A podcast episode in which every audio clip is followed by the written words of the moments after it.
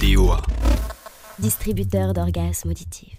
Joyeux Noël Et oui, on revient spécialement aujourd'hui en ce jour de Noël pour célébrer avec vous cette merveilleuse fête de fin d'année. T'es contente Oriane? Ah de ouf Il faut savoir qu'avant que Noël ne soit connu pour être la période magique et joviale qu'elle est aujourd'hui, il y a une époque plus lointaine où ce moment de l'année était célébré de manière bien différente. La grande tradition était de se raconter des histoires d'horreur. En tant que gros fêtards, ouais on est des gros kiffeurs à Doha, on vient célébrer Noël avec vous sous le signe de l'horreur. Alors installe-toi au coin du feu ou dans le noir total et prépare-toi à frissonner. Nous voici prêts à vous raconter notre première histoire. Cette histoire, elle a été tirée d'un journal intime d'un homme décédé qui vit seul depuis quelques années. Il est parti dans le rush pour récupérer son fils à l'école. Le trafic était plutôt fluide ce jour-là. Rien sur sa route à part quelques feux rouges. Cela faisait pas mal de temps qu'il attendait un feu rouge quand il a remarqué une femme. Il n'avait aucune idée de combien de temps elle s'était tenue debout, là, à le fixer, mais il ne parvenait plus à regarder ailleurs. Elle le regardait comme une folle et agitait sa main vers lui en caressant les cheveux de la tête d'un petit garçon.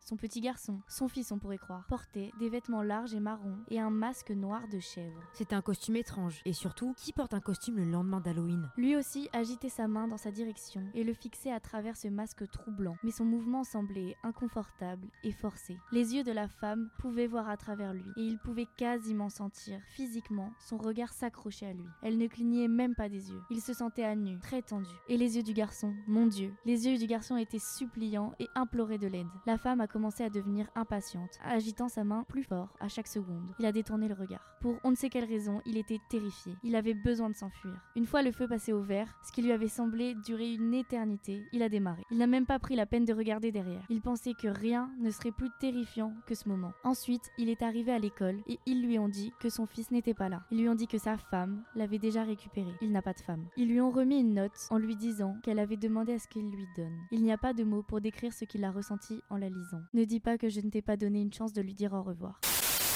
Bon bah je crois qu'on va partir sur une deuxième histoire. C'est parti. On vient vous raconter le destin macabre de la famille Lawson qui se déroule un siècle auparavant, en 1929, et commence la veille de Noël. Une famille de 8 personnes détruite à jamais pour des raisons qui restent encore aujourd'hui en partie inexpliquées. Tout commence par un couple. Charles Lawson et son épouse Fanny. Ils sont mariés et ont eu ensemble sept enfants. Les Lawson travaillent comme fermiers de tabac. Ils sont pauvres, mais ont tout d'une famille heureuse. En 1929, la veille de Noël, le père de famille amène sa femme et ses sept enfants au supermarché pour faire une photo de famille. Peu commun, me direz-vous, pour une famille pauvre à cette époque. Mais la suite est d'autant plus étrange. Le soir de Noël, alors que sa famille s'apprêtait à passer une merveilleuse fête, Charles Lawson en décida autrement. En effet, ce jour-là, le père de famille assassina et battu à mort sa femme et six de ses enfants avant de se suicider sans explication. Certains diront qu'il est devenu fou, mais d'autres affirmeront qu'il aurait une relation incestueuse avec l'une de ses filles. Celle-ci serait tombée enceinte. De peur du scandale, il aurait décidé de mettre fin à ses jours et à tous ceux de sa famille. Alors selon vous, Charles Lawson était-il à la tête d'un plan bien préparé ou a-t-il craqué du jour au lendemain? Et surtout, pourquoi avoir pris une photo de famille la veille de ce massacre Cette histoire, elle laisse assez perplexe parce qu'il n'y a pas de, de réponse à la fin. Je trouve ça hyper perturbant. Imagine ce que cette photo est devenue. Elle est maintenant connue dans le monde entier. Eh bien, je pense qu'on peut maintenant passer à la troisième et dernière histoire. Nous sommes la veille de Noël.